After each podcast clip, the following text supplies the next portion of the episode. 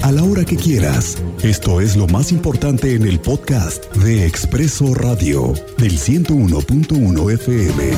Estéreo Cristal. Bueno, vaya frío con el que amanecimos este lunes y martes. Estamos atravesando el Frente Frío número 28 que nos está ocasionando ambiente matutino de muy frío a gélido y vaya que se nota.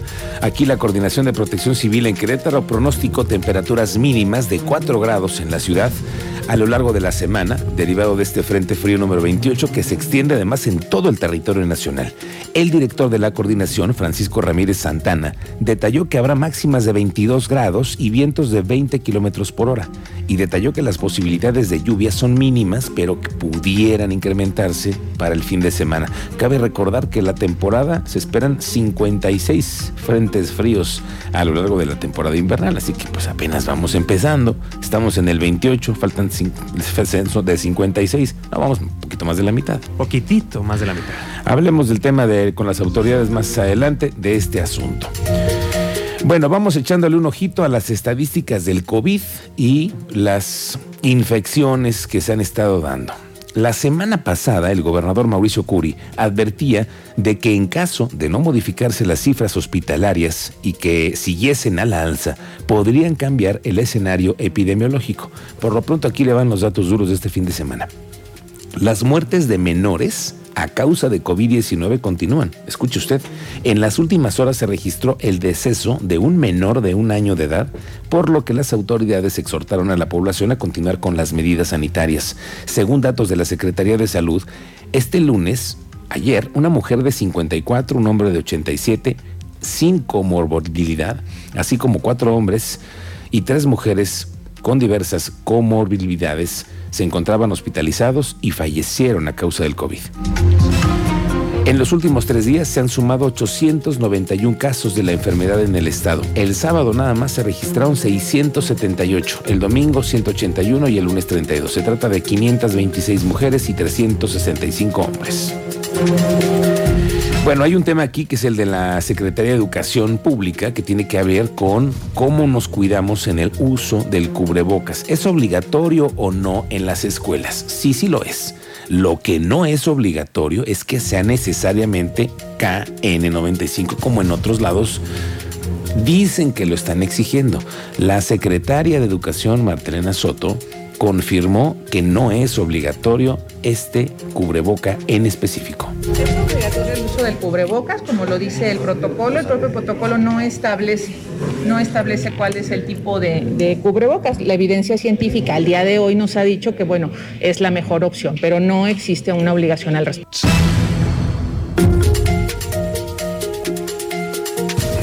Bueno, para que usted no se vaya con la finta de eso que es obligatorio, no, no, no, no, no, nada de que es obligatorio. Bueno, ¿qué le cuento del fin de semana pasado? Este largo, comenzó a viralizarse un video en donde se ve a un operador de transporte público de Querétaro, de estos autobuses azules, que se los denomina foráneos, pero que además transitan por nuestras calles como todos. El asunto es que vienen picudeándose dos unidades, como acostumbran muchas veces, lo hacen en constituyentes, ya en la zona de corregidora, y se baja de la unidad azul el chofer y saca un machete. El otro chofer no abrió la puerta mientras los pasajeros le piden que no abra. Escuche usted. No, no, señor. Cierra. No, no, usted vaya caminando. Estamos grabando. No, no. No, mami, cierra la Bueno, y afortunadamente los ciudadanos estaban grabando y el momento así lo tienen registrado en redes sociales. Le digo, se hizo viral el asunto y ya las autoridades le entraron al tema. El teniente Mérida, como siempre, está enterado. Teniente, muy buenas tardes. Muy buenas tardes, Miguel Ángel. Muy buenas tardes con los auditorio. En efecto, el Instituto Queretano del Transporte ya inició un procedimiento administrativo por la agresión al conductor de la empresa móvil Crobús.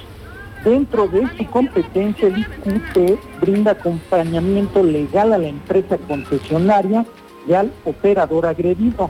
Con independencia de las acciones legales que se lleven a cabo, el procedimiento administrativo de sanción puede llegar hasta la revocación de la concesión, señaló el Instituto Queretano del Transporte.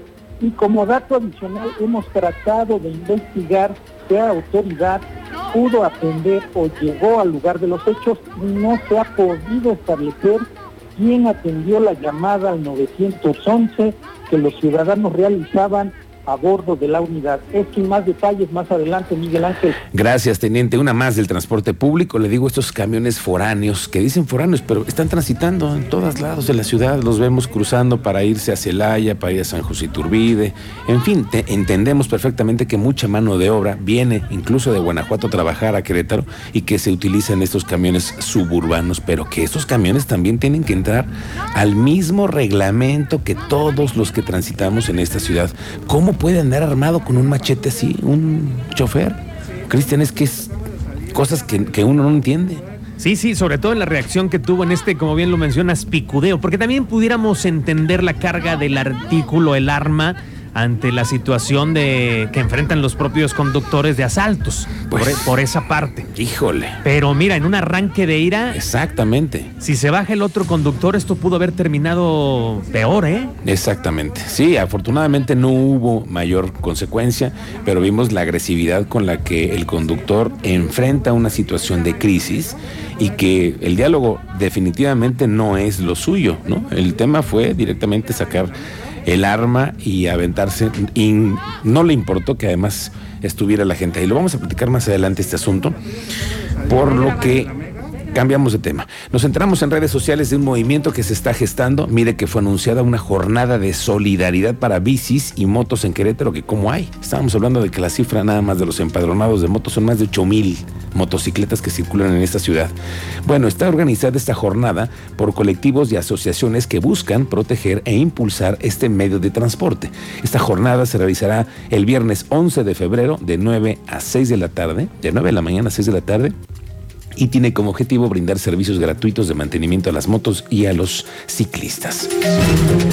Bueno, vamos con Andrea Martínez. Ya se sabe que aquí lo que se necesita es capacitación a la policía de Querétaro. Por muchas razones que últimamente hemos visto, la corretiza que le pusieron el otro día un par de elementos un domingo y otros asuntos, el tema es la capacitación y también irá encaminada al tema de proteger a las mujeres. Cuéntanos, Andrea Martínez, bienvenida. ¿Qué tal, Miguel Ángel? Muy buenas tardes y a todo el auditorio. Así es, todo el personal de la Secretaría de Seguridad Ciudadana será capacitado nuevamente en la atención a mujeres, esto como parte de la implementación del Plan Estatal de Seguridad 2022-2027. Esto lo informó el titular de esta dependencia estatal, Miguel Ángel Contreras Álvarez, quien, bueno, pues explicó que dentro de las cinco líneas que conforman esta estrategia, una de ellas es la profesionalización y la capacitación del personal policial y uno justamente de los temas será la atención a las mujeres para desempeñar las funciones que marca la ley. Escuchemos al secretario de Seguridad Ciudadana, Miguel Ángel Contreras Álvarez. Fíjate que van a recibir eh, dentro de justamente del, programa estatal de seguridad que bien mencionas, tenemos cinco líneas estratégicas. Una de ellas es la profesionalización, la capacitación del personal de policía. Dentro de esa capacitación van a recibir toda, toda esa, esa capacitación necesaria para poder desempeñar esas funciones que comentas, además de las que nos obliga la ley. ¿no? Y bueno, en ese sentido, recordó que actualmente ya se cuenta pues también con una unidad especializada para la atención a mujeres víctimas de violencia de género, la cual se mantendrá y se fortalecerá. Además, se promoverán los servicios de esa unidad que ofrece asesoría y representación jurídica psicología, medicina y trabajo social, medidas de protección, por mencionar algunos. Finalmente, Contreras Álvarez destacó que el objetivo es que todo el personal de la Secretaría de Seguridad Ciudadana se encuentre capacitado en atención a las mujeres del estado de Querétaro. Esta fue la información, Miguel Ángel. Gracias, Andrea. Estamos pendientes contigo. Vamos a la Cámara de Diputados. Siguen desde ayer y hoy es el último día de audiencias para los y las ciudadanas que están participando en el proceso para la elección de la Defensoría de los Derechos Humanos. Iván González está cubriendo este proceso como él es un especialista en la Cámara de Diputados. Iván, te saludo, muy buenas tardes. Buenas tardes, como señalas, día 4 de febrero inició la comparecencia de los 18 aspirantes a presidir la Defensoría de los Derechos Humanos. Y bueno, el viernes se llevaron a cabo seis eh, comparecencias. Estamos hablando de la licenciada Rocío Candelaria Trejo Meterio, de la maestra Mónica Gabriela González eh, Pasilla, del maestro Rogelio Estrada Pacheco el maestro José Viral Uribe Concha, el maestro Alberto Rafael Horacio Buendía Madrigal, el doctor Miguel Navalvarado. El día 7 de febrero, el lunes, aparecieron eh, la licenciada Marlene Martínez Rico, la maestra Sandra Paula Contrita Izcapa, la licenciada Maricruz Campo Guerrero, el licenciado Víctor Manuel García Herrera, doctor Sergio Claudio Arellano, eh, Rabiela, quien generó ahí controversia sobre su doble residencia, una eh, acreditada en el municipio de Celaya, en el estado de Guanajuato, y otra en el municipio de Querétaro. Asimismo también compareció el doctor Javier Rascado Pérez. El día de hoy hayan comparecido ya ante la Junta de Coordinación Política la maestra Mariela Eva Araceli Moreno Fogas, el licenciado Fabián Junior Hernández Hernández, y está iniciando en este momento la comparecencia del doctor Mario Cabello Tapia Miguel Ángel. Son los que se ha llevado hasta este momento en estas comparecencias y bueno, pues el discurso general engloba algunos criterios como la capacitación, eh, la defensoría cercana, ampliar la cobertura en 18 municipios y sobre todo la cercanía y los vínculos con las instancias encargadas en partición de justicia Miguel Ángel. Bueno, por lo pronto esperamos que la decisión de la Cámara de Diputados sea esta misma semana. ¿Cuándo sale ya la terna, Mérida? Sí, tendrá que ser enviado esta terna el 10 de febrero a la Junta de, perdón, al Pleno, para que ahí en Pleno pues ya se decida quién será el presidente. Puede ser una terna si no hay un acuerdo. Si hay acuerdo entre la Junta de Concertación Político, podría ser una sola persona que sea enviada la propuesta el 10 de febrero a la sesión de pleno para elegir, en este caso, pues ya al presidente, pues recordar que eh, entraría en funciones prácticamente y de manera inmediata el día 12 de febrero tendría que entrar ya en funciones. Gracias. Ok, entonces estamos esperando que el próximo jueves tengamos ya el nombramiento de lo que haya sido. A mí me parece, me sospecha como reportero, creo que viene siendo varón la elección que se va a tomar en cuenta en el próximo jueves. Pero bueno, ah, vamos a ver qué pasa, eh, si hay terna o si hay una decisión directa. Gracias, Iván González. Buenas tardes. Buenas tardes. Bueno, estamos pendientes de este asunto. Le quiero decir que para este año la Coparmex en Querétaro proyectó un crecimiento en la economía del 2.5% en México, pero aquí en Querétaro del 4%, de acuerdo con su presidente Jorge Camacho. En entrevista dijo que el arranque no ha sido favorable, todo el mundo lo sabe, enero ha sido un mes muy complicado para muchos debido a la inflación y el, la cual alcanza ya un 7% y el ausentismo laboral por contagios de COVID que impactó en un 15% también a las empresas.